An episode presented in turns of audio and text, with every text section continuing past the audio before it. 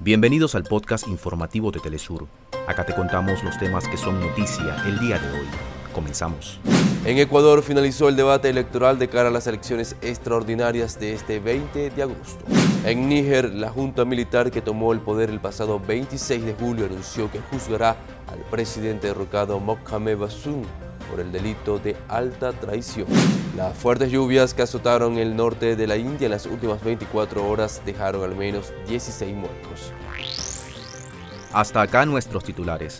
Para más información recuerda que puedes ingresar a www.telesurtv.net.